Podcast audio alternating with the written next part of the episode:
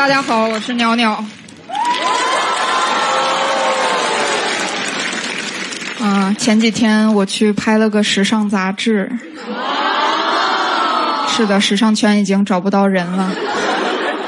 服装老师会频繁的给我调整衣服，每一次来他都会悄悄跟我说：“吸一吸肚子，吸一吸肚子。”而我都会告诉他：“已经在吸了。”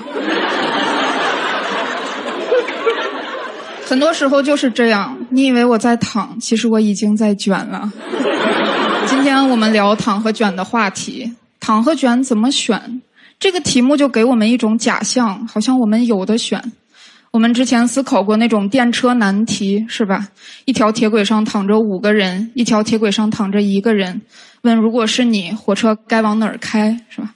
但真到了社会上，我才知道，我决定不了火车往哪儿开，因为我就躺在铁轨上。我们这些脱口秀演员都躺在铁轨上，只有李诞在开火车。他想压谁就压谁，我们被李诞压，李诞被网友骂。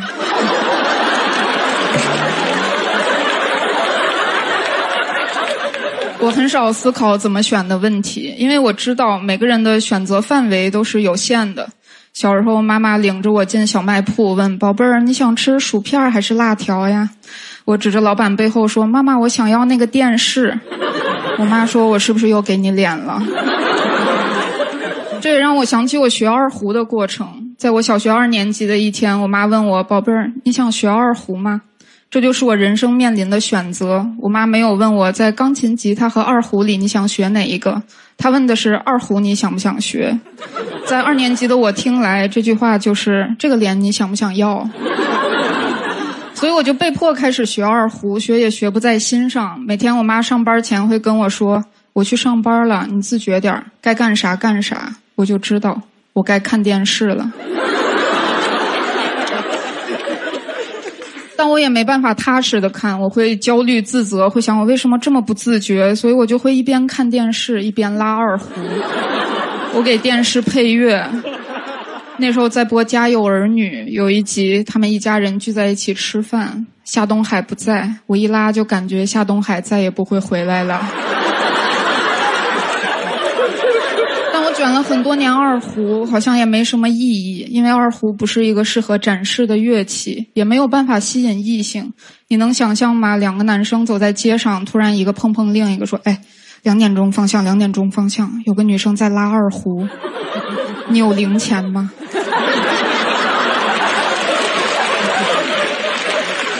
除了拉二胡，我也卷学习。拉二胡和做题，这就是儿时的我能为人生所做的全部准备。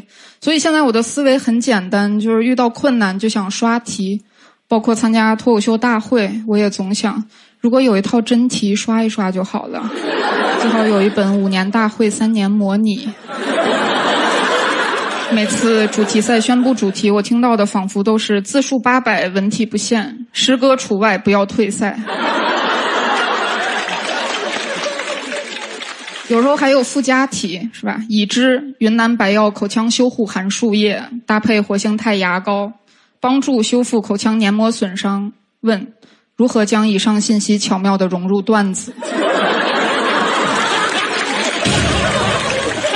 这道题我已经答完了。有的时候如果不会做呢，把题干抄下来也能得分儿。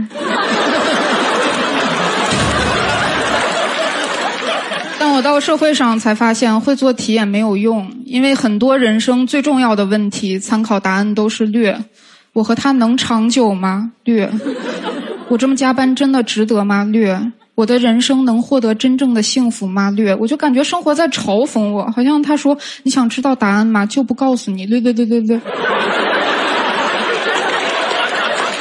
躺和卷怎么选？我每次坐飞机都会纠结这个问题。我每次上飞机都会既带着 U 型枕，又抱着笔记本，低头写稿会想：不行不行，颈椎要完了；躺着睡觉会想：不行不行，工作要完了。我这个人就是躺的时候想卷，卷的时候想躺，永远年轻，永远左右为难，一切都是最不好的安排。所以你要是让我选呢，我会选躺。但如果实在让我卷呢，我也服从生活的调剂。我希望有一天我对生活的态度能像生活对我的态度一样，就是累累累累累。谢谢大家，我是苗苗。